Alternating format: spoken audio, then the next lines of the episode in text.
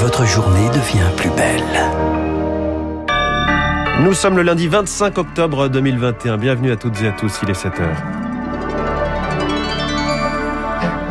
La matinale de Radio Classique avec François Geffrier. À la une ce matin, après le gaz, l'électricité et l'essence, le prix de la baguette va augmenter, 5 à 10 centimes de plus. Certaines boulangeries ont déjà commencé à l'appliquer. Reportage dans ce journal. Il fait froid et on aère moins. Un cocktail parfait pour un retour du Covid.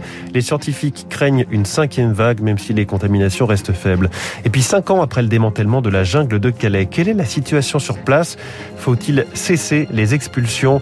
On ouvre le débat dans cette euh, Le meilleur est-il derrière nous en termes de croissance? Ce sera l'édito de François Vidal dans 10 minutes. Puis l'invité de l'économie, Damien De Georges, spécialiste des pays nordiques et des risques sécuritaires liés au changement climatique.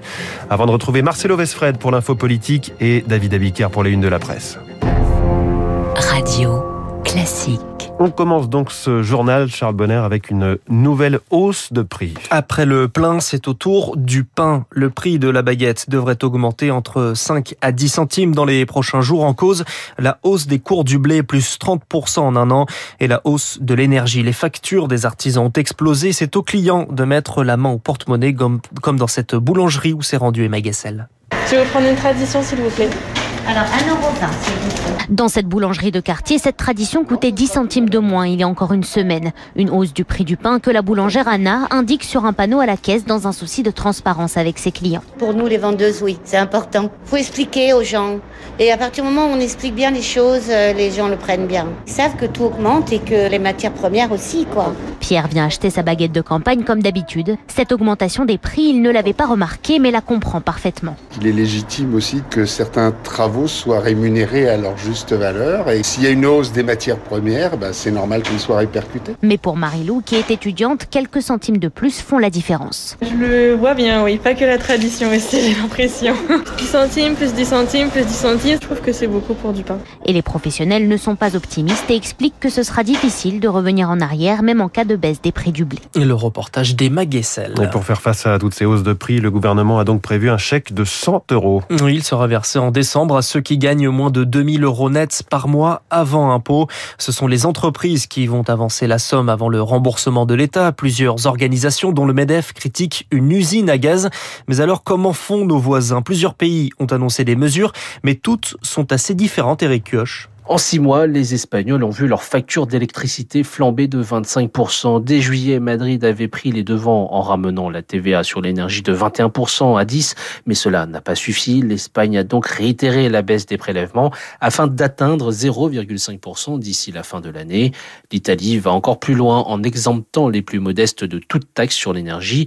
D'autres gouvernements ont opté pour des aides plus directes au Royaume-Uni. Un fonds de solidarité de près de 600 millions d'euros a été mis en place, géré par les collectivités locales. Il s'agit d'un coup de pouce à destination des plus démunis pour non seulement payer l'énergie, mais aussi pour faire leurs courses. Parmi nos voisins, finalement, seuls les Belges ont adopté un dispositif proche du nôtre.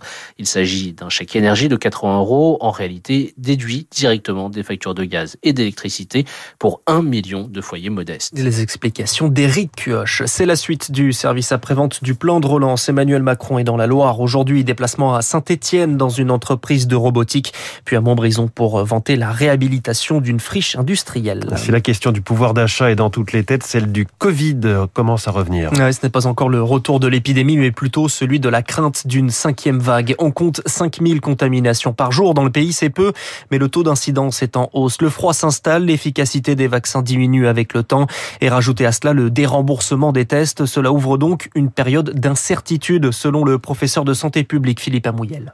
En matière de suivi de l'épidémie, l'indicateur euh, test en population est biaisée, hein, à peu près 100 euh, 000 tests qui ont été diminués par jour. On peut se poser euh, la question réellement de l'impact au niveau de la population française si réellement on pense qu'il y a euh, des personnes qui seraient asymptomatiques. Donc ce qui rend la situation très hétérogène et passe à côté d'un certain nombre de cas qui pourraient éventuellement être dépistés si on envisageait des dépistages systématiques. Mais on a d'autres outils, hein, comme par exemple la mesure du virus dans les eaux usées, là qui est un indicateur non biaisé puisqu'il touche l'ensemble de la population française, et bien sûr le suivi des hospitalisations hospitalisation ou en réanimation. Philippe Amouille est interrogé par Rémi Pfister. Le rappel de vaccin anti-Covid, pour le moment, hein, c'est seulement avec Pfizer BioNTech.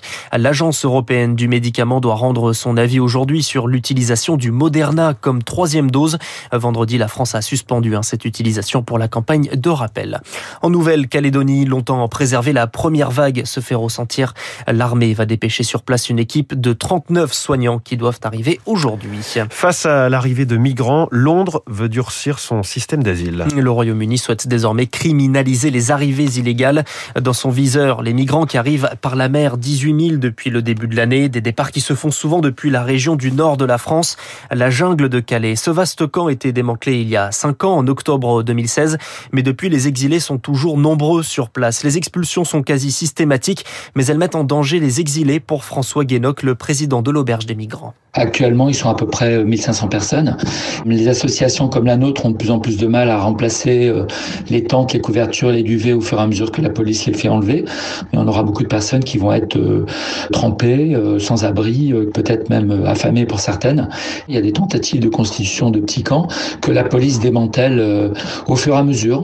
Au moment où la police laisse très peu de temps aux personnes pour protéger leurs affaires personnelles et fait donc enlever ben, les tentes, les couvertures, tout ce qui traîne, y compris quelques fois des sacs à dos avec des affaires personnelles. Voilà, pour le député des les Républicains de la circonscription, Pierre-Henri Dumont, il faut en revanche continuer les expulsions pour éviter qu'une jungle se recrée cinq ans après. La situation aujourd'hui n'a plus rien à voir. La jungle, c'était quoi? C'était le plus grand bidonville d'Europe avec plus de 10 000 personnes dedans, qui était euh, un petit territoire qui était exclu des lois de la République française avec euh, des meurtres qui avaient lieu de façon assez régulière à l'intérieur. Et on sait très bien que dès qu'on laisse, malheureusement, pendant une semaine ou un mois des tentes euh, s'installer sans les démanteler. Il y a derrière la création soit d'une jungle, soit d'une lande, parce que ça fait 4, 5, 6 fois qu'il y a eu ce même phénomène à Calais et que la chose absolument à éviter, c'est la reconstitution d'une nouvelle jungle. Pierre-Henri Dumont interrogé par Victoire Fort. Des incidents en marge de la rencontre entre Marseille et Paris en football. Oui, une banderole contre la Ligue et des fumigènes pendant la rencontre, la tension dans les tribunes hier soir et aux abords du Vélodrome où des affrontements ont eu lieu.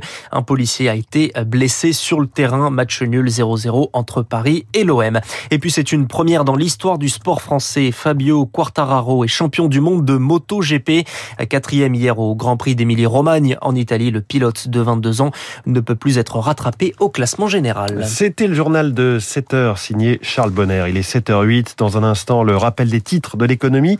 L'édito de François Vidal des Échos, le pic de la croissance serait-il déjà passé? Grande question. Puis l'invité de l'économie, Damien De Georges, spécialiste des pays nordiques et des risques sécuritaires liés au changement climatique. Restez avec nous, 7h08.